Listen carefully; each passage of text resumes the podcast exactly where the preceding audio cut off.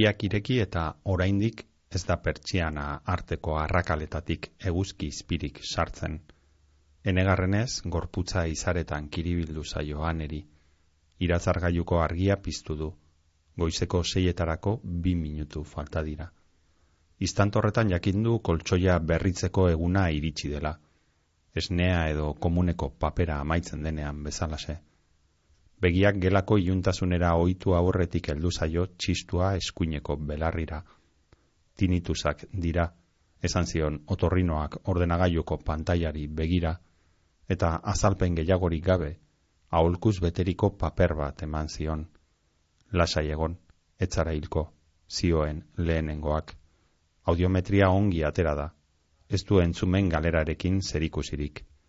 Hori bai, betaurrekoak kendu eta eskuartean zituela, lehenengo aldiz begietaran begiratu zion. Zaratak saiestu eta eskerrekoan duzun tapoi hori kentzeko erizainarekin zita eskatu beharko duzu.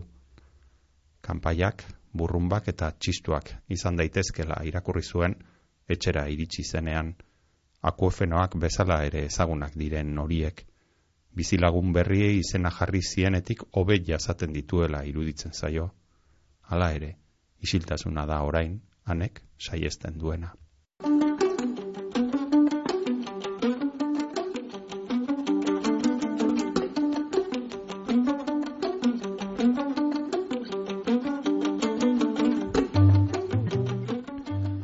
Esti Martinez Diaz de Zerioren animalia domestikoak izango da, gaur berbagai hartuko dugun liburua irakurrieran saio honetan.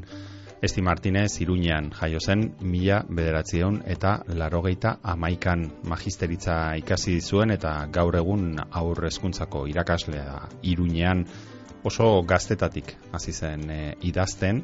Eta bide horretan hainbat eta hainbat sari irabazi ditu. 2000 eta amabian Iruñeko udalak antolatutako egile berrientzako Euskarazko literatur lehiaketan aipamen berezia jaso eban, 2008an Aldiz Nafarroako Unibertsiade Publikoak antolatutako sormen lehiaketako Euskarazko narratiban lehenengo zaria eta 2008an Petria Tarrabiako literatur saria eskuratu eban. 2008an eh, berriz azal berritze bat izenburua zeukan poema bildumarekin Donostia kulturaren lehenengo poesia saria irabazi eban eta haren eh, ondoren 2008an balea zuria argitaletzeak argitaratu eban azal berritze bat izeneko poema, liburu, ura eta orain 2000 eta hogeita iru honetan heldu jaku bere bigarren liburua kasu honetan. Sortzi ipuinez osatutako bilduma animalia domestikoak izena duena eta elkar argitaletzeak argitaratu berri dauena. Eta ez diren eh, animalia domestikoak liburuaz gain gaurko saioan Celeste izeneko kantariare izango dugu hori baita e, gaurko e, idazleak aukeratu dauen kantaria. Celeste estatu batuetan jaio bazen ere mila bedatzen eta laro eta ama lauan gero Britanian dira joan zen bizitzera eta han e, hasi eta hasi eginda e, zera e, bai bere bizitzan bai musika ibilbidean Celeste kantaria. 2000 eta amarrean hasi zen bere aitaren eriotzaren ondoren idazten eta kantak sortzen YouTubera igotzen eta YouTubetik saltoa eman zuen. Han deskubritu zuten eh, diskografikakoek eta manaierrek eta alakoek eta bide labur baina oso oparoa egin du gerostik disko bat e, kaleratu, kaleratu du bakarrik not your mus izenekoa 2000 eta hogeita batean duela pare bat urtetxo baina lehenago egindako kantuekin han eta hemen e, ba, bestea beste ba, pelikuletan ere erabili dira bere, bere kantak eta Oscar sarietarako edo urrezko globoetarako izendatuen artean egonda Celeste kantaria Zan bezala, Not Your Muse izeneko diskoa kaleratu eban e, hogeita batean, baina beste amaikatxo kantarekin e, alako rekopilatorio bat ere osatuta dauka eta bilduma horretako kantak dira gaurko irakurrieran saioan entzungo dugu zanak.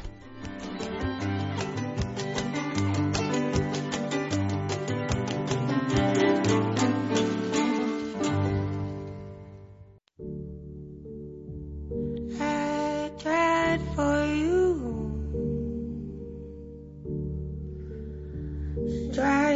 She's.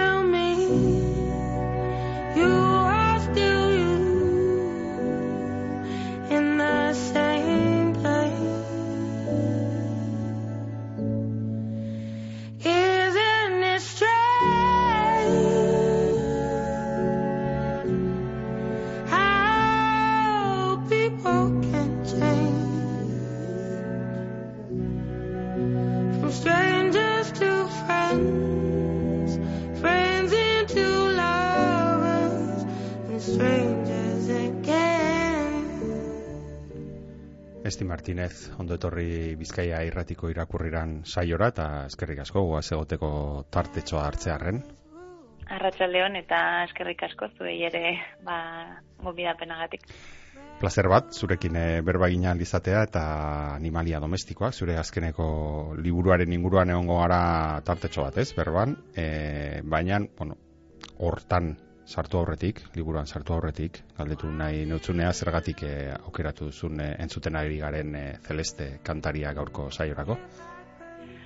Ba, egia esan pentsat, pentsatu nuenean ea ze abesti aukeratu, bueno, ze, ze talde edo Hmm. musikari aukeratu behar nuen, ba, e, burura etorri zitzaizkian guztiak ziren etxean lasai nagoenean entzuten dudan musika hori, ez? E, ez hainbeste mm, gustoko ditudan taldeak edo edo ezakit, ba, beste egoera batzuetan entzute ditudanak, baizik eta etxean nagoenean nahiago izaten ditudanak, eta hoien artean, ba, ba, gola, fondoko musika bezala aukeratzen dut askotan, eta eta horregatik.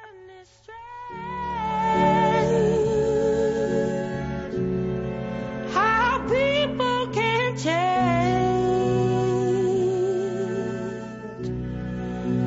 strangers to friends, friends into lovers, and strangers. Etxean normalean e, entzuten duzun musika lasai hau, e, ez dakite nolabaiteko, bueno, badu ez, nolabait alako loturaren bat, edo izan dezake alde horretatik bentsat e, idatzi dozun e, liburuarekin ez, izan ere nahiko etxe, liburu etxetiarra, domestikoa, ez dakit nola esan Bai. ez, edo alako Bai. giroa egoten da, eta erraz imagina dezakegu personaietakoren bat beharroa da celeste entzuten ere, bai ez? Bai, bai, izan daiteke. Egia da, etxean ez dudala beti alako musika entzuten, Hmm. ez? Agian garbiketan nagoenean beste mota bateko musika entzuten dut, baina baina hola lasai egoteko eta fondoan, ba, ba bai, celeste edo eta beste asko etorri zitzaizkian burura. Agian galdetzen badiazu garbiketarako Claro. zein aukeratuko da, ba, ba agian gutxiago buratuko zaizkit ezakit, baina baina bai, bai, bai, bat dator Hmm. liburuaren ba, bueno, etxe, etxe batzuetako giroarekin Hmm. behintzat, bai. Hmm. Ez dakite normalean, bueno, hemen egiten dugu alako ari gara, pizkanaka egiten alako sailkapen bat idazleen artean ea zeintzuk erabiltzen duten e, musika e, idazteko orduan eta zeintzuk behar duten erabateko lasaitasuna. Ez dakizu zein multzotan sartuko zaitugun idazteko orduan musikarekin egiten duzu edo behar duzu erabateko isiltasuna behar duzu. Mm, isiltasunean egiten dut, bai, e, multzo horretan sartuko Mhm. nintzateke, baina idatzi izan dut musikarekin ere, beti ere musika lasaia eta ba, hori, edo melodia bakarrik edo Hmm. baina baina bai konturatu izan naiz batzutan e, musikarekin idatz dezakedala, baina askotan eragiten duela ere idazten dudan tonoan eta idazten dudan ba, ba, ba ez dakit, giro horretan, ez? Gero agian e, gerora musikari gabe irakurtzen dudanean nabaritzen dudala ze musikarekin idatzi dudan eta hori zait gehiago gustatzen. Orduan, Beraz, e, bueno, musika batzuetan erabi, erabi izan duzu. e, kasu honetan ez dakit animalia domestikoak e, idazten egon zinenean, ja behin intimidadeetan sartuta, ja ez dakit e, alako gustatzen zaigu ez, jakitea, ba, ez dakit nola baiteko maniarik, ba zenuen, edo non idazten zenuen, edo non idazten duzu, zein da zure txoko gogokoena, eta alako, ez dakit, kandela batzu bai. pizten duzuzan, edo... Ba, ez ez dutela, ritual berezirik, e, idazten dut, ba, ba, bueno, historioa ja nire barruan pizkat mamitua dagoenean, eta, eta bueno, pues etxean dudan eskritorio batean, ordenagailuan beti, ideiak normalean jasotzen ditut kuaderno batean, eta, eta ja ideiak ba, agituratuak daudenean, edo, edo bueno, benetan indarra dutela pentsatzen dudanean, ba, ordenagailura eramaten dut. Askotan, ba hori, nahiko nuke kuadernoan gehiago idatzi, baina mm. kuadernoetan bakarrik ideia jasotzen ditut.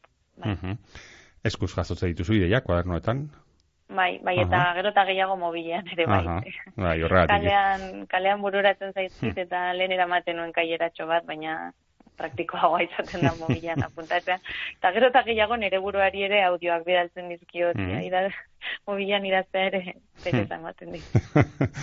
bueno, teknologia, pizka, teknologia versus eh, romantizismoa edo ez dakit, eh? Solako ba, bai, bat, ez? Bai, bai, Iltzen bai, ari bai. gara kuadernotxoa eta bolia eta alako kontuak. Bai, bai, bai. Ja, ez dakit, idazle gutxi geratzen dira, bon, zu ere poemak idazten dituzu, ez dakite inoiz, eh, nik uste hemen norbaitek bai esan digula, ez, oraindik poemak igual bai eh, kuadernoan eta eskuz idazten dituela, baina bestela ja ia idazle denek e, ordenagailu erabiltzen duzu, eh? orduan ez dakit e, zuk oraindik igual poemak edo eskuz edo mm, bai, bai, poemak gehiago kuadernoetan mm. izaten direlako agian bapateko ideiak edo irudiak gehiago etortzen zaizkidanak, orduan horrelakoetan bai bai jotzen du gehiago kuadernora edo naiz eta mobilan apuntatu kalean gertatu batet, gero gustatzen zait kuadernora eramatera, eramatea. Mm. Baina gero ipuinak, bai ipuinak ordenagailuan, ze bai, asko borratzen dut idatzi ala, askotan mm. esaldi bat idatzi, duten gero borratu berriz ere idatzi, orduan berri dazketa horretan nahiago izaten dut, ba, ba bai, ordenagailuaren erosotasuna. Mm Hala idatzi zenuen ordenagailuan animalia domestikoak hau, eta, bueno, barru aldeaz hitz egiten hasi aurretik, ba, azalaz ere gustatzen zaigu hitz egitea, Bai. Zan ere, bueno, ba, irakurleak ikusten duen lehenengo gauza da, ez? Eta, eta benetan garrantzitsua, ez? Liburu bat bai. aukeratzeko orduan.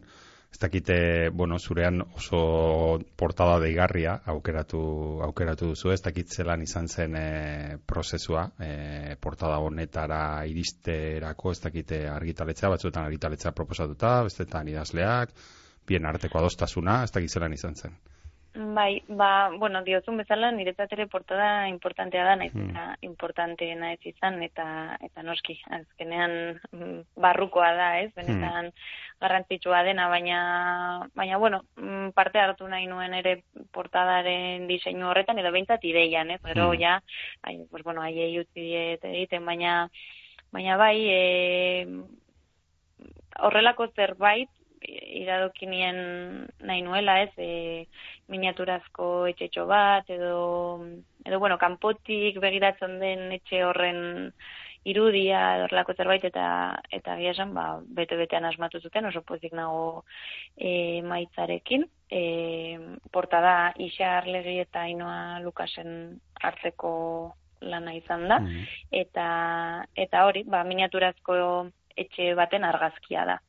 Orduan, ere aurkezpenetan portada baliatu izan du pixkat e, liburua aurkezteko, ba, askotan oso zaila izaten delako ipuin liburu bat aurkeztea, mm. ez oso ba, fragmentatutako, bueno, fragmentu edo historio ezberdinez osatutako liburua denez, ba, ba bueno, laburtzen hasten zaren erako, ba, zaila eta gero mm. osotasun batean aurkeztu nahi duzunez, ba, ba, pixkat komplikatzen da orduan, ba, iruditzen zitzaidan, e, azalak ongi biltzen zuela nik liburuan jaso nahi nuen giro hori ez, edo transmititu nahi nuen giro hori.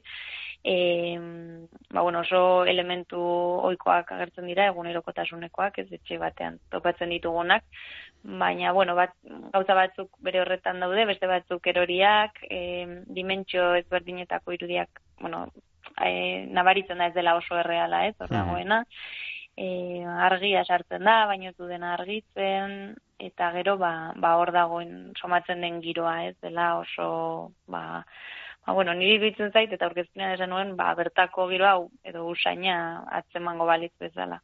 Mm Oso, bai, niri oso erakargarra egiten zaite azal hau eta ematen du gogoa, ez, liburua irekitzeko eta ikusteko barruan zer zer aurkituko duzun. Beraz nik uste dute helburua ondo bete zen utela eh, azal hau eh, aukeratuta eta azalean eta azalean eh, bueno, deigarria den beste puntu bat gainera ipuin liburuetan e, bueno, ez dena beti erraza izaten, da, izenburua, ez da, eta kasu honetan animalia domestikoak aukeratu zenuen, ez dakit e, ipuinetako baten e, izenburua da, eta izenburu hori hartu duzu bilduma osoa izendatzeko, ez da erraza, lehen esan duzun bezala, azkenean e, fragmentu osatutako zera, liburu bada, ez da, ipuin desberdin osatutakoa, ez dakite, ba, ote zenuen beste izenbururik eh, hasieran edo argi zen eukan eh, hau izango zela hasieratik edo ondoren behin e, ipuinak idatzita, etorri zitzaizun ba, ipuin honetako izenburua da oberen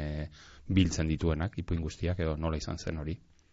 Mm, bai, nahiko argi zanuen hasieratik, e, iruditu zitzaidan ongi biltzen zituela e, ipuin guztiak, ba, ba bai, ba, bueno, esan, e, esan izan duen bezala, ba, beste aurkezpenetan eta e, animaliak agertzen dira ipuin gehienetan, baina baina ez die er, animalia hitzak ez dio referentzia egiten animalia hoiei baizik eta pertsonaiei, hmm. ez? Eta eta ipuinak nahiko domestikoak dira, etxe giroan gertatzen dira. Orduan naiz eta e, ipuin bakar baten izenburua izan, uste nuen ongi biltzen zituela beste guztiak ere eta mm, eta gia da ez nuela zalantzan dirik izan, ba, em, Eusko Jaurlaritzak e, bueno, egiten duen diru laguntza batera mm aurkeztu nuelako eta horia ba, proiektua aurkeztu nuenean izenburu hori jarri nion.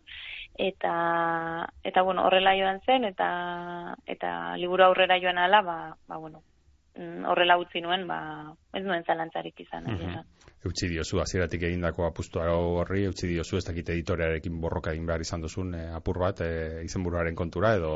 Ez, bat ere, bat ere, ez, ez, nik uste, azieratik nahiko, bueno, proiektuarekin batera joan, eta, mm eta onartu zuen, eta bai. Mm E, bueno, ipuinak esan dezala, ipuin, hainbat ipuin dituen e, liburua, liburua da, sortzi ipuin, bildu dituzu animalia domestiko hauetan. Ez dakite hasieratik, bueno, esan duzu, Euskal Jaurlaritzaren e, zera, beka batera edo, ez laguntza bai. laguntza batera aurkeztu zenuen e, proiektua, beraz, ez dakite hasieratik e, argi zeneukan, ba, sortzi ipuin hauek egongo zirela bilduma honetan eta ez besterik edo, edo bueno, bidean joan zaren e, ipuinak idazten eta behar bada batzuk geratu dira kanpoan edo ez dakit zelan, zelan izan zen. Ba, diru laguntzara aurkeztu nuenean mm, iruz palau ipuin dituen idatziak, eta eta orduan ez neki, bueno, gutxi gora bera aurre ikusten nuen izan zitezkela ba, zortzi amar artean. Eta gero, ba, idazten joan nintzen, eta, eta bueno, ikusi nuen gutxi gora bera hori zela egin nahi nuena ez, e, garrenera iritsi, hasi nintzen bederatzi garren bat idazten, baina baina iruditu zitzaidan ja pizkat betetzeagatik izango zela ez zuela hain ongi funtzionatzen hmm. edo bueno ezakit soberan zegoela eta eta nahiago izan nuen ba zortzi hauekin aurrera egitea nahikoa iruditu zitzaidan eta hmm. eta bai garai hartan e, zera, laguntza honetarako aurkeztuko aurkeztu beharko zenuen imaginatzen dugu alako txosten bat eta esan zeri buruz idatziko zenuen eta kontu hauek ez dakit e, orain berriro txosten ura edo hartuko bazenu eta irakurri ba honen inguruan idatzi nahi du eta beste horren inguruan eta ez dakit bete duzun zure zure asmoa idatzi nahi zenuen horren inguruan idatzi idatzi duzun. Ba, aurkeztu nuenean ia gehiena idatzi, bueno, esan dut e, lau mm. ipuin idatziak nituen, baina beste pare bat, bueno, ideiak behintzat mm. buruan, eta orduan e, prozesua izan zen gehiago aurrekoa, gerokoa baino. Mm. E, behin diru laguntza eman zidatenean, ba, ba, bueno, bai, bai aurre ikusten nuela, bueno, bederatzi hilabete hauetan egingo dut, ez lan, ez? Eta, eta bueno, ba, eskerrak ere aldez aurretik egina nuen, zi. Ba, gerora, ba, ba, ezakiden presioa edo edo askotan egin beharra, baina gehiago kostatzen da niri behintzat, sormenean nahiago izaten dut denbora patxada eta Hmm. eta e, presiorik ez izan ez, baina baina bai, e, lan handia ginen nuen aurretik eta eta orduan ba zen aurkeztu nuenarekin alde handirik egon gerora izan denaren artean. Mhm. Zein da, e, bueno, nola labur bilduko genuke, hau galdera apur bat gorrotagarria izaten da, ez? Mhm. Beste lan egin ondoren, gero hitz gutxitan labur bildu beharra, ez? Norberak egindako lana, baina e, eta gainera, bueno, ez dakit, esango dugu, estirentzat galdetuko dizudana, estirentzat zein da ipuin guztiak lotzen dituen aria, ze, bueno, zuretzat bat izan daiteke, baina segurazki gero, ba, irakurle bakoitzak, seguro nago, e, aurkituko ditura bereak ere bai, ez, beste ari batzuk, baina zuretzat hola labur bilduz, zein uste duzu dela ipuin denak e, jotzen di, e, zera lotzen dituen e, aria edo.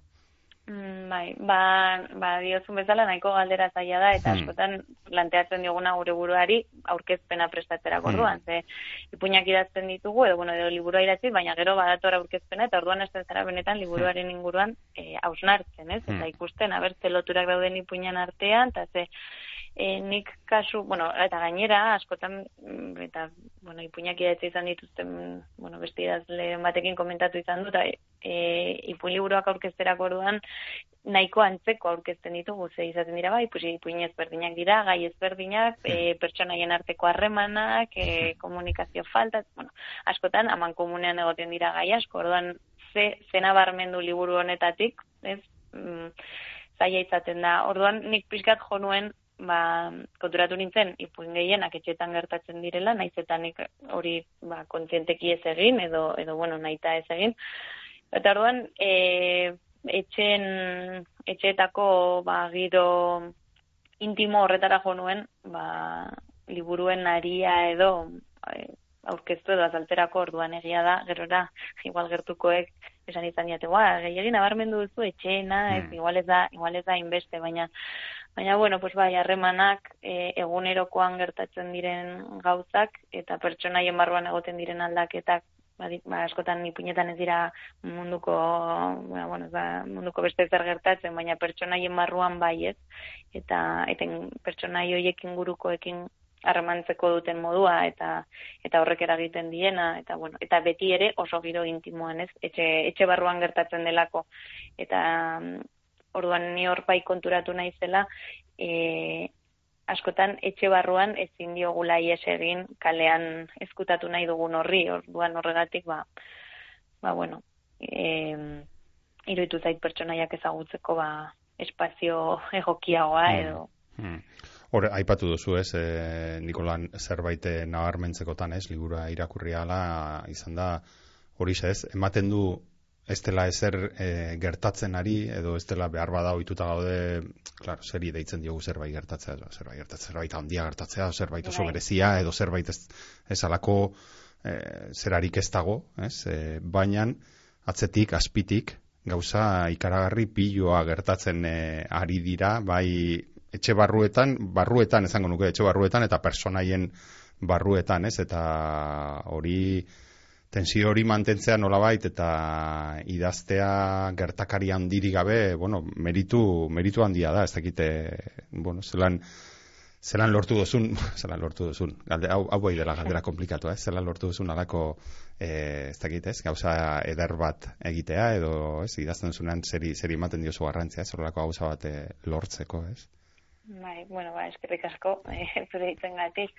Ba, em, e, zaila egiten zait, askotan neurtzea, e, normalean ez, ipuinetan egoten dira hola bi historio.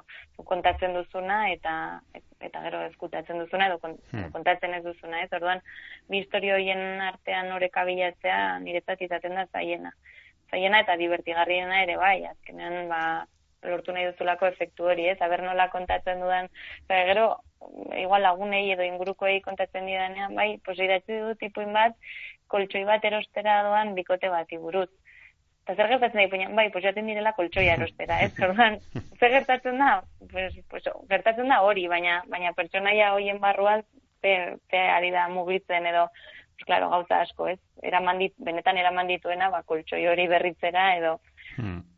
Hain zuzen ere, ipuin hori aipatu nahi nizun, ez? Orain, honen adibide entzulek ere be, irakurri, liburu irakurri ez duten, oraindik irakurri ez duten entzulek, ez? Bizkate ideia egiteko Bai. hori ez, animalia domestikoak, horretan, han eta manu ditu bikotea koltsoia aldatu beharrean edo, hanek ala uste du, manu ez du ematen eh, oso gustora dagoenik, erabaki horrekin, ez? Eta Bai. Badoaz koltsoira erostera, eta hori da, ipuinean dagoen, e, ez dakit, gertakaririk e, handiena, baina horren azpian, ez, koltsoi erosketa hori e, zeren metafora den, ez, haien harreman horren e, metafora, metafora bezala, eta batez ere hor bada personaia bat, nire asko gustatu zaidana, eta saltzaia, ez, oso persona Bai.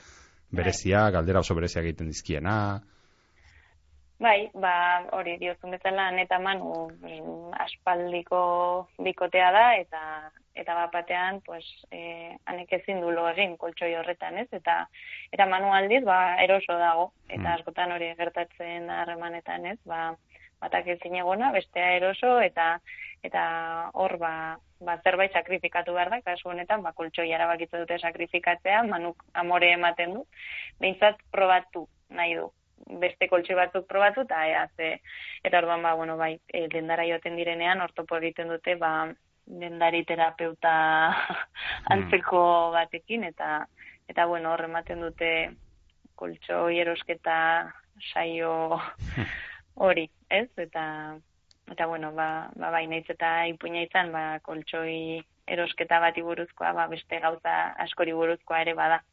Hmm.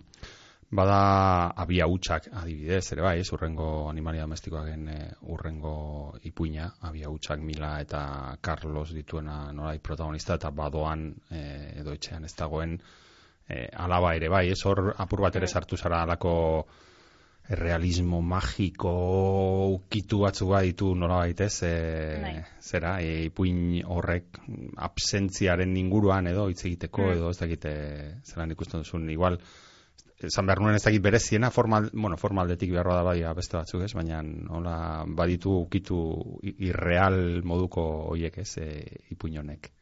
Bai, eta hori, e, bai, aipatu izan didate, ez, eukitu mm, irreal edo erdi Hmm. fantastiko Hmm.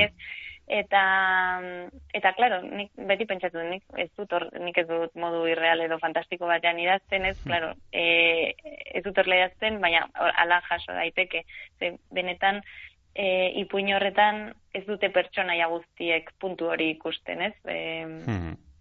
bakarrik e, pertsonaia batek besteak, ba, askoz erreal, bestea errealistagoa da, edo orduan, e, bai, ipuin hori, ba, aus, ausentzia, zaintza, e, ba, bueno, ikusten dira bi pertsonaia oso ezberdinak, ez, Mm. bata, ba, lurrari lotua dagoena, bestea zerura begira, eta, eta bueno, ba, ba zaintzan urte asko eman eta gero, ba hor geratzen den zulo edo edo edo Hmm. horretan bizi dena bai.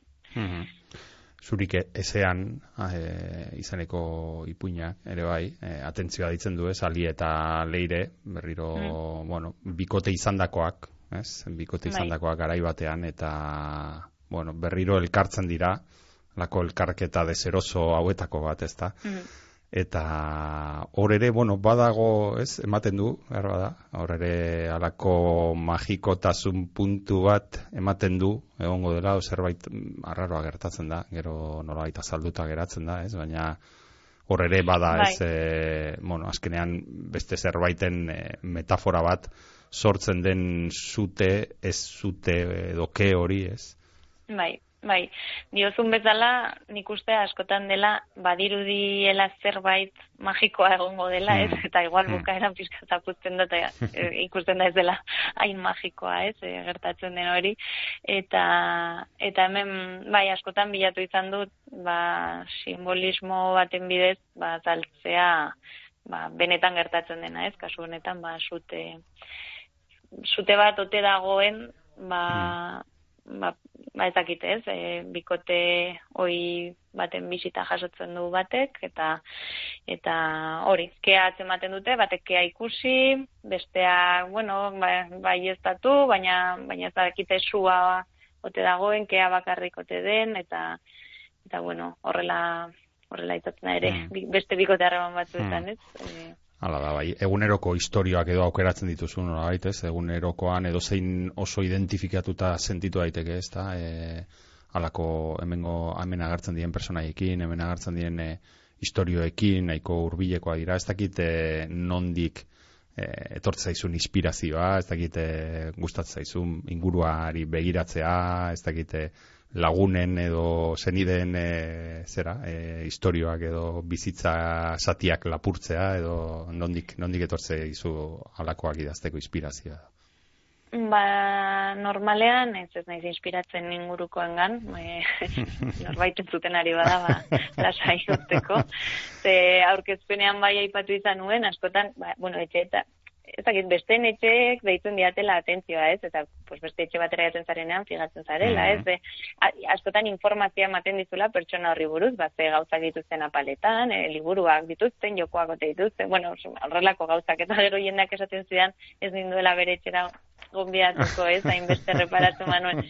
Noski, gerora, hausnartzen esaten ba, ez, beti nire etxea irudikatzen dut, ez dut inoren etxea irudikatzen idazten dudanean, ez, naiz eta ez, dudan nire etxea deskribatzen eta beste irudikatzen dudan beste bat izan, baina eta eta nondik sortzen diren historiak ba normalean izaten dira irudiak. E, ba, hori koltsoiaren adibidez, hori ikusi e, non usteldu daiteken edo non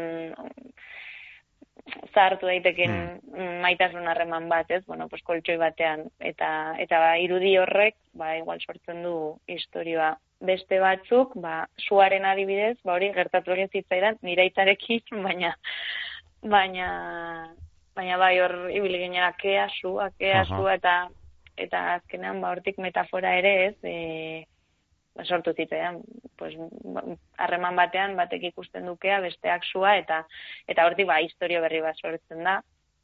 Eta eta besteetan ba ba bueno egia da historia bakoitzak mm, ba edo edo inspirazio iturri ezberdin bat izan duela.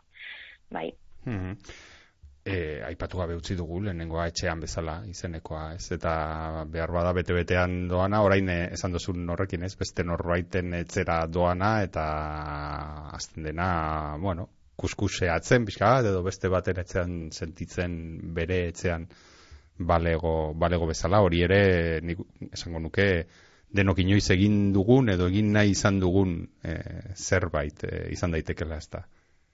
Bai, eta niri asko gertatzen zait hori. Agian ez ja etxe barruan nagoenean, baina bai kaleti joan eta ikusten duzunean agian dena gaua denean eta etxe bat argiztatu eta ikusten da hor etxearen zatitxo hori ba horrek niri kriston kuriositatea pizten dit. Eta eta beste norbaiten etxera joaten zarenean eta gainera joaten zarenean etxe horretara jakinda etxe hori politagoa omen dela. Ez, esan, zuri esan dizutenagatik, Hmm. ez? Kasu honetan ba ba, e, protagonistaren e, alaba eta bere laguntxo baten bueno, e, eramate ditu bere etxera eta eta laguntxoaren, osea, alabaren laguntxoak esaten du etxe itxusia, ze etxe itxusia duten. Orduan horrek ja sortzen du ba espektatiba bat bestearen etxearekiko, ez? Nire etxea itxusia iruditu bazaio ume honi, ba berean olakoa izango da.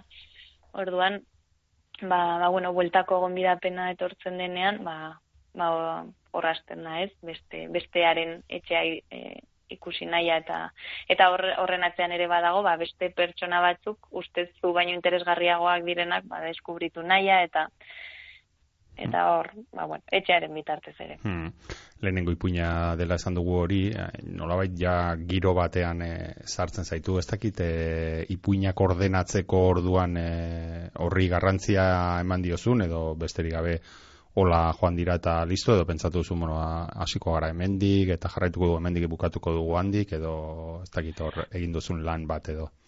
Bai, bai pentsatu nuen, ez dakit mm, behin norbait irakurri nion idazleren bati nolakoa izan behar zen ipuin liburu baten e, egiten zuen nolako grafika bat, ez, e, e, hasi ipuin on batetik, gero uzten aldiozu pixkat geisten, gero, ego, bueno, egiten zuen nolako grafika bat, orain egia esan ez dut gogoratzen, baina bai gogoratzen nuen, bueno, hasi behar zela ba, zuretzat ona den ipuin batetik eta eta bueno, ba nik oso gogoko dut lehenengoa uste dudalako ba tensioa eta ongi mantentzen duela eta agian irakurlea ba hobe harrapatu alduela Orduan, bueno, hori argi nuen lehenengoa joan gotzela, eta besteekin, ba, bueno, saiatu nahi zoreka bat bilatzen historio moten arabera. Egia da azkeneko biak, idatzitako azkenekoak direla, baina, baina bueno, zalantza handirik ere ez dut izan, gutxi gora bera, nuen, eta eta mm -hmm. eta ez nion ere buruari utzi gehiagi pentsatzen ari esan. Mm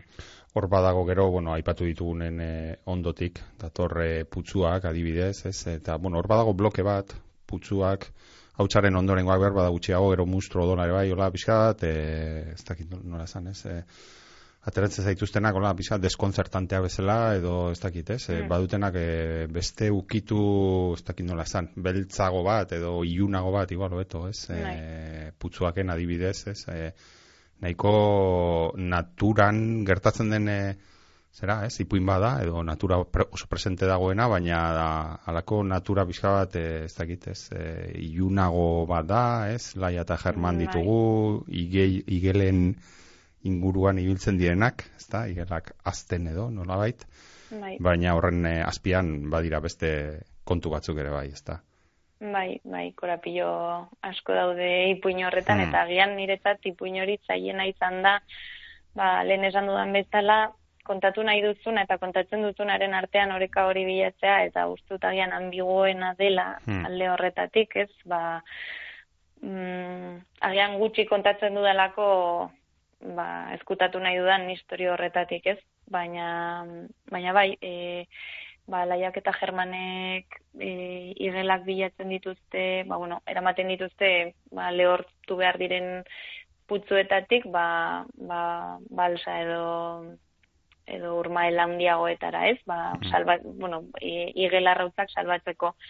Ja, bueno, aldi berean ikusten da beste prozesu batean daudela ere, eta eta eta haien harremana eta eta aurretik dakartena ere haien bizitzetan, ez? E, eta bueno, iruditu zitzan paralelismo handia zegoela haien bizitza eta eta igelen bizitzaren artean, ez? Nola igela asko aldatzen diren, ba zapaburu direnetik igel diren arte, ez aldatzen dute haien habitata, haien gorputza, haien eta eta bueno, pues pertsona hauek ere ba, aldaketa horretan daude edo ez edo alda, ez aldaketa horretan ze laiari asko kostatzen zaio ba bere inguru horretatik aldentzea eta bilatzen dute ere aldi hmm. berean orduan bueno. Hmm. Bai, komplejoena da. Bai, aitortuko dizut, eh, igual ez dakit, eh, ba, ez dakit oso salmenta, salmenta honegia egin duzun, eh, behar bada hori, ez, komplexutasuna, edo igual eh, horrekata, da niri asko gustatu zaite ipuin hau, putzuakena hain zuzen ere, ba, uste dute igual, kontatzen dena baino gehiago, kontatzea, kontaerak sortzen duen giro hori oso, oso erakargarria egiten da, ez, eta momentu batean ere, ez dakite, bueno, niri neuri, ez da, e, horren beste asola, e, didan zer, benetan zer gertatzen ari denez, baizik eta lortzen duzun giroa, ez, e, iruditzen zaitu bai. oso, oso erakargarria, eta asko harrapatzen zaituena, ez, bizkat, laino artean bezala geratzen zara, ez, e, ipuin horretan eta eta polita da ere, bai, batzuetan nola erdi galduta bezala sentsazio hori uzten dizunean ipuin batek eta asko gustatu zaite putzuak eta asko, asko gustatu zaite ere bai hautzaren e, ondorengoak, bueno, klasiko bat, ez? Aita seme eh, harreman buruzkoa eta gutxi komunikatzeko ezintasunak eta elkarri zer, zer esaten diogun eta zer ez diogun esaten, ez? Piskat bide bai. horretatik ez, edo, ez? Bai, bai, eta, eta nola tzematen ditugun ere gurasoak bizitzako momentu ezberdinetan eta gertaera ezberdinen arabera, ez? E, ze zukitzan dezakezuz, bueno, eta igual askori gertatu izan zaigu, e, ezetik alde egitean nola aldatzen den gurasoekiko harremana, hmm. kasu honetan harremana, ba, bueno, piskat, e, desastrea izan da beti, ez, eta eta gaizki amaitu zuen, e, ama bazirudien seme alaben artean ama zela piskator e, lotzen zituena, eta eta ama hilzenean, ba, ba, lotura hori erabat desegin zen, baina eta ikusten da pues aitaren eh pues aita emozionalki baliabiderik eta tresnarik ez dituena eta eta saiatzen dena semearen gana hurbiltzen, baina, bueno, hor, bai, inkomunikazio eta eta harreman falta izugarria, ez? Hmm. Ipuin askotan, e, ipuin askoren hasieretan, ez? E, zitak eta jarri dituzu, beste, beste idazle batzuen e, testu satitxoak, ez? Ikusiko ditugu, ez dakit, besteak beste, Susan Sontak edo Leire Bilbao, Arkaizk- Arkaitzkano, ez dakit, e, nol, bueno, ez dakit, e, hortik edo e, alako inspirazioa ere lortzen ote duzun, ez? Beste, beste idazle batzuk e, beste idazle batzuen e, ipuin edo kontakizunetan, edo ze, ze importantzia daukan e, zuretzat ere bai irakurketak edo, ez? Bai, ba, irakurketak eragin handia noski e, ba, bueno, idazteko moduan eta eta zita hauek jartzen ditut batez ere idaz, zerbait idazten ari naizenean eta normalizatzen da bitartean, idatzi bitartean agertzen zaizkitanean iruditzen zaidalako zakit kriston sorpresa bezala, ez? Edo zerbait irakurri eta jo, jo eh, pues, justo honi buruz idazten ari naiz, orduan, bueno, proposa iruditu zitzaidan ez, ba, ba hor sartu nituen, baina baina noski bai beste irakurketak ba beti lagungarri eta eta inspirazio iturri izaten da. Mhm.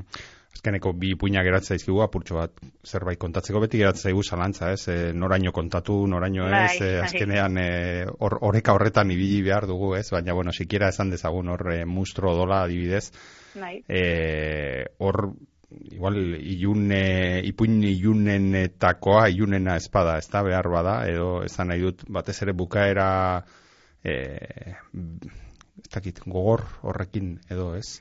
Bai, ba, ipuin hau agian eh, hasieran argitasun gehien duena da, ez? Azten Hmm. delako, ba, bueno, ume baten ikuspegitik kontatua da, eta, eta ba, batean, ba, bueno, e, herria duela enteratzen den, ba, bederatzi, zortzi bederatzi urteko ume baten historioa da, orduan uda horretan, ba, ezagutzen ez duen herri horretara doa, nahiko urrun dagoena, hor, es- es- Espainian sartuta, eta ba, herri lehor, eta e, hoietako batean eta eta bueno, basiera batean ematen du naiz eta herri horrek duen arroztasun puntu horretan badoala umea pixkanaka hor eroso sentitzen eta beste bere bere hitzararen beste parte bat ezagutzen eta askatzen eta baina bueno, badago hor fondoan beste beste istorio bat, ez e, ara eraman dituena, Hmm. bereziki naiz eta umeak ez jakin eta eta maieran deskubritzen dena. Eta horrek dakar ba igual ipuinaren alde alde ilunena eta Mhm. gogorrena. Mhm. Eta azkena argazki bat hor egitura berezi aukeratu duzu, ez? Ez bakarrik e, zer, zer kontatu, baizik eta nola kontatu horri ere, e, bueno, eman diozu hemen e, beste beste ukitu bat, ezta? E, argazki bat honetan. Bai, ni asko divertitu naiz ipuin honekin, agian ba hori egitura ezberdinagoa duelako ere, e, askotan pentsatu izan dut argazki bat ikustean, hola jende askoko argazki bat ikustean, ba, ba horra ager, irribarrez agertzen diren guztiak ez daudela inpozik, ez, eta Hmm. guztiak ez daudela argazki horretan kokaturik, ez, asko beste non baiten daudela, eta e, orduan pentsatu izan nuen, ba, olako argazki familiar batera e, iristerako, ba, ba bakoitzan ondik datorren, eta ze, ze motxila dakarren kontatzea interesgarria izan zitekela. Eta egia da, karo, familia batean sartzen zarenean, batzutan pizkat korapilatxua izan daitekela, ba, ba, bueno, familiako aurkezpena egitera iristen zarenerako, ba, ba, bueno, gian pizkat izen, izen asko agertzen dira, baina baina bueno, bai, e, izan da pizkat bakoitzaren familiako senide bakoitzaren ikuspegia hartu eta eta argazkira iristen diren momentura arte kontatzea bakoitzan ondik iristen den eta eta ze bizipenekin. Mhm. Eta liburuaren e, bukaeran eskertzak, ez? Esker zerrenda, Bai. luzetxo bat, e, hemen ere askotan komentatu dugu, ez? E, bueno, badago alako mito bat, nolabait, ba, idaztea oso bakarkako lana dela, eta bueno, bakarkako lana da hain handi batean, baina beste batean beti dago e, jende asko inguruan, nola edo ala, laguntzen zaituena edo ez. Bai, bai, bai, bai. E, mm, askotan, bai, ere esaten da, ez? E, badirudi hor, bueno, sarea, edo, bueno, pues, bai, sarea, sarea ez dakit, baina, bueno, baditut ari mutur batzuk, Mhm. niretzako sendoak direnak, eta eta lagundu izan nautenak, ba, liburu hau egin bitartean, eta, eta noski, pues, haien begiradari gabe, ba, ba, ez dela liburu hau horrelakoa izango, ez, beste era baterakoa, eta, eta liburu honetan asko eskertu izan dut, ze agian aurrekoan ba, bakartiago egin nuen, edo Mm. modu azkarrago batean, edo, edo bueno, beste, beste modu batera iritsi nintzen le, liburura ez, eta oraingoan ba, agian denbora gehiago eman dut honekin, eta eta bai, pues, beste irakurketa horiek ba, oso baliagarriak izan zaizkit. Hmm, poemak idatzi zenituen e, aurretik, ipuinak Bai. orain, ez dakit e, genero aldaketa honetan, eroso ibilizaren, edo nahiago izatu duzun e, poemak idatzi, edo, edo bueno, gustora bietan, edo... Ba, ba bueno, e, egia da narrazioa beti idatzi izan dudala, ez? E, elkarrizketa askotan galdetu izan dieta, ah, eta orain ipuina, bueno, bi gauzak idazten ditut, e, aurrekoan hori nire poemak publikatu nituen, baina baina ipuin pare bat idatzi, hauetako ipuin pare bat erdi idatziak nituen aurreko liburua idatzi nuenean. Eta eta nik uste bako, genero bakoitza bilatzen dudala momentu ezberdinetarako, ezakit, e, poesia idazten dudanean agian momentu introspektiboagoetan edo edo hausnarketa gehiago bilatzen dudan momentuetan eta eta narrazioa ba ba, era, ba ez dakit beste sorkuntza mota bat behar dudanean. Baina baina bueno bai narrazioan agian erosoago sentitzen naik bai. Aha. Animalia domestikoak e, eskaini diguzu oraingoan, ez dakite ipuinak, ipuin guztiak idatzi ondoren, liburua ia kalean e, egonda, ez dakite gustora, zauden e, egindako lanarekin edo behar ba, ez dakit badira idazle batzuk ez, batzuetan ez dutena, jo, hau, igual beste modu batera kontatuko nuke, eta hau, ba, egin al nuen beste modu batera, edo edo tira gustora geratu zaren e, idatzitakoarekin kontatu duzu kontatu nahi zenuena. Ba, behin betiko bertsioa entregatu nuenean, mm, beldurrarekin, e, pentsatuz ba, benetan definitiboa ote zen, agian zerbait aldatu beharrote nuen, urrengo gunetan agian bueltaka pertsonaia, hau beste zer. Baina, bueno, behin kaleratuta, ja ez dagoen ez atzera bueltarik, ba, konformatu behar, edo ezakit zergatik, baina, baina, bueno, nahiko lasai nago. E, egia da, hasiera batean, ja ikusi nuenean jendearen eskuetan zegoela, ez, lagun batek Mhm. bidaltzen ditula, pues ah, erosi dut, ez zer, ja ikusten duzu zure liburua ja ez dela zurea, ez, Mhm. besteena dela, eta orduan momentu horrek bai ematen duela bertigo pizkat, ja ikusten duzunean, bueno, pues ja ezagutuko dituzte nire historioak, eta, eta aber, ez, e, orain pizkat, hola, esperoan bezala, Hmm. eta ba, ba, bueno, bai kuriositatea eta baina bueno, bai, nahiko lasai Hmm. hmm. eta nik uste pues elkarrizketak egin eta ba, bueno, diskurtsoa sortzen zoaz eta Hmm. bueno, gehiago ausnartzen, ez, liburuaren inguruan, Hmm. ze orain arte pues idatzi bakarrik eta eta gero hasten zara benetan ba ba, bueno, beste, beste ikuspegi bat ematen liburuari. Hmm, ingurukoek ezakite zer, zer feedback edo jaso duzun ingurukoengatik edo jendeak ja esan dizkizun ez kontuak ah, gustatu zait edo hau eta bestea edo ez. Bai, bueno, ba, normalean esaten dizunak, esaten dizu gustoko izan duelako.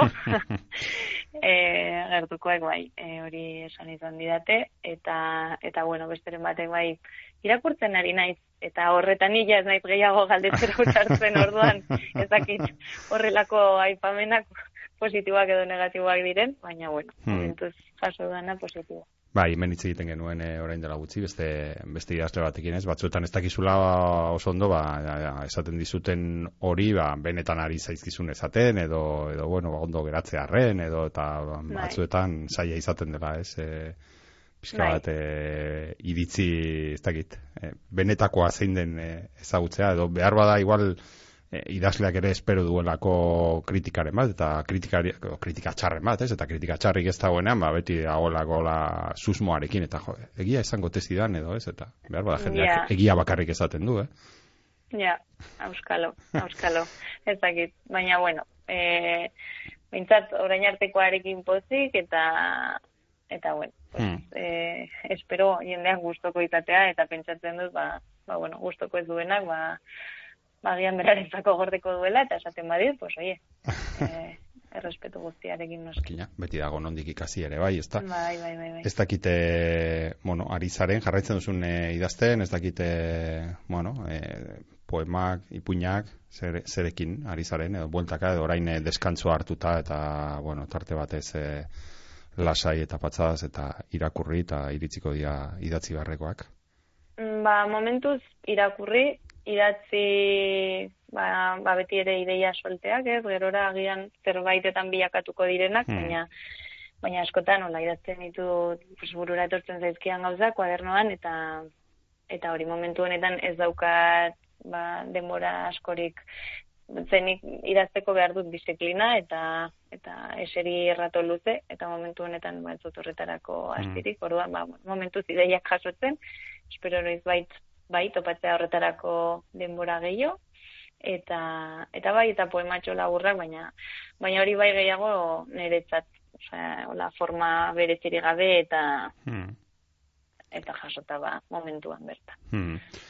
Animalia domestikoak ekarri diguzu, asko gozatu dugu, e, esti irakurtzen, e, ipuin hauek e, irakurtzen, eta hoi bezala hemendik e, gomendioa, e, gure entzule guztioi, e, animalia domestikoak e, irakurtzeko, sorpresak hartuko dituzte, irakurri bitartean, eta seguro gaude asko gozatuko dutela. Liburuaz, Eskerrik asko. bai, liburuaz gain e, celeste ere ekarri duzu, baina horretaz gain, eta musikaz gain ere, beste idazle baten e, poema bat, okerezpanago ekarri duzu. Bai, Leire Bilbaoren etxeko urak liburutik hartutako poema bat, Mm. irakurriko dizuet. Ez dakit zergatik aukeratu zuen, badago hemen zita bat ere bai, ez, leire Bilbaurena, ez dakit zergatik aukeratu zuen e, bere, bere poema bat edo. Ba, ba bueno, e, egia da, liburu, liburu hau, ez dut askotan esan, baina nire amatasunarekin batera etorri zen, orduan, e, Leire Bilbauren liburu hau, mm, hiru aldiz irakurri dut, hiru momentu ezberdinetan, eta eta aurrekoan berriz ere hartu nuenean konturatu nintzen, markatuak nituen poemak, ja, bueno, orain beste momentu batean nengoela, ez? Eta eta berrirakurketak ba, eskaintzen dizu hori, ez? Ikustea ze, non zinen lehen, non zauden orain, eta eta bueno, ba, egia esan oso liburu ederra, iruditzen zait, e, asko konektatu dut poema askorekin, momentu ezberdinetan, eta eta bueno, pues berrirakurketara eramaten nauten liburuak, ba, ba bueno, iruditzen zait aipagarriak Mm. izan behar direla. Hmm. Ba, eskerrik asko berriro ere, gurean e, izateagatik ezti eta entzuleak entzun utziko ditugu Leire Bilbauren e, poema honekin, Esti Martinezen ahotsean. Bale, ba, eskerrik asko zuei, oso gustorago naiz, eta hemen poema. Etxean igeri egitea ez da kontu erraza, ez du edonork lortzen. Naiz eta ur moteletan saiatu, naiz eta burua uretatik kanpo atera. Etxean igeri egiteko, etxea izan behar da lendabizi, norbere urak eta norbere itomenak. Hizkuntza baten barruan igeri egitea ez da kontu erraza, naiz eta horitza izan, naiz eta haren sabeletik ernatu. Urruneko espainetan murgil zaitezke, tximeleta estiloan egaz zabiltzala sinetxi, zureak ez diren listuz ase. Inoren barruan igeri egitea ez da kontu erraza. Naiz eta gorputzok ura izan, naiz eta itzulerako bidea aldatu ez. Nork ez dio beldur inoren zainetako urzikina dastatzeari, oditerien kantua entzuten jartzeari norbere barnean igeri egitea ez da kontu erraza. Naiz eta azala irauliz biluzik murgildu. Naiz eta botatako urak edan. Espainiak itxita ere barruraino sartzen da norbere uretan begiak zabaltzeko beldurra.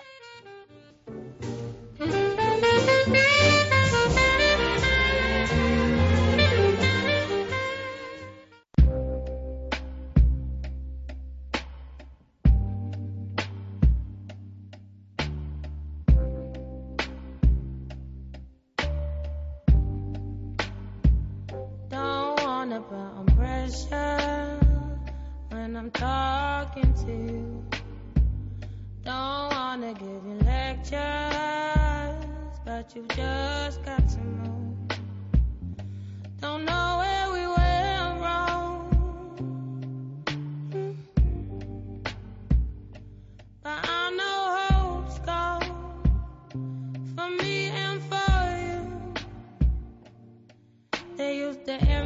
envy us. I hate what we've become. Running round in circles till no air is in my lungs. Cherish what you give me, but I need to be free. All this time I'm fighting. Lately I've been tired of, lately I've been lying. Lately I've been thinking about the way to shape my life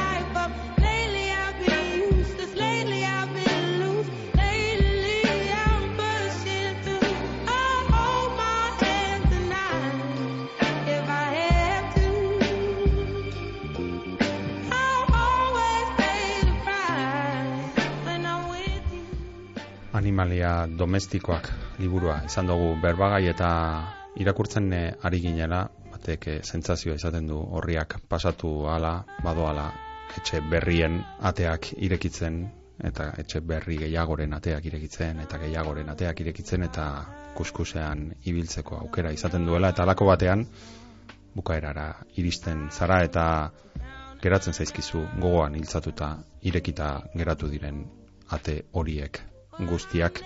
Placer bat izan da animalia domestikoak aletzea gaur hemen Esti Martinezekin irakurrieran saioan zuekin izan gara hasieraztui teknikan eta ni neu mikroaren aurrean Mikel Aion. Datorren astean hemen izango gaituzue berriro beste liburu batekin beste ai, seguraski beste hainbat etxetako ateak irekitzen eta espero zuen etxeko etxe barrura ere sartzen utziko diguzuela. Hori datorren astean izango da hemen irakurrieran saioan Bizkaia irratiak eta Euskal Idazleen elkarteak batera, batera antolatzen daben irratsaioa foru Bizkaiko foru aldundiaren laguntzagaz datorren astean gehiago eta alba da hobeto bitartean ondo bizi eta asko irakurri.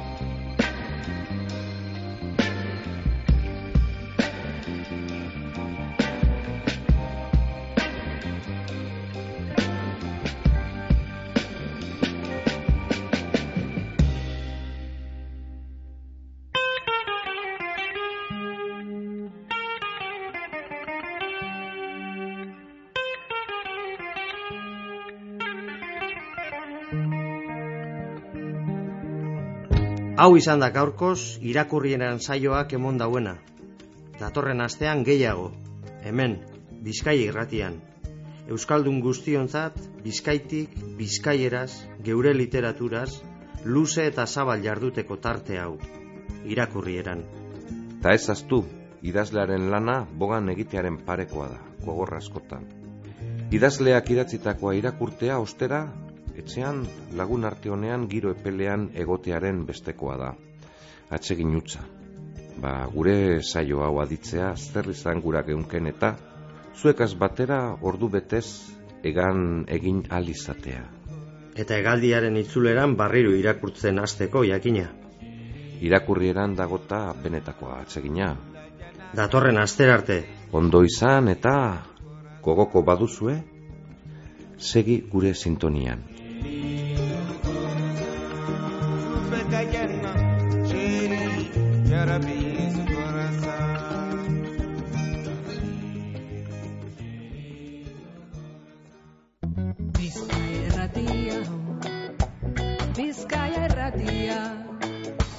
Bizkaia erratia Bizkaia erratia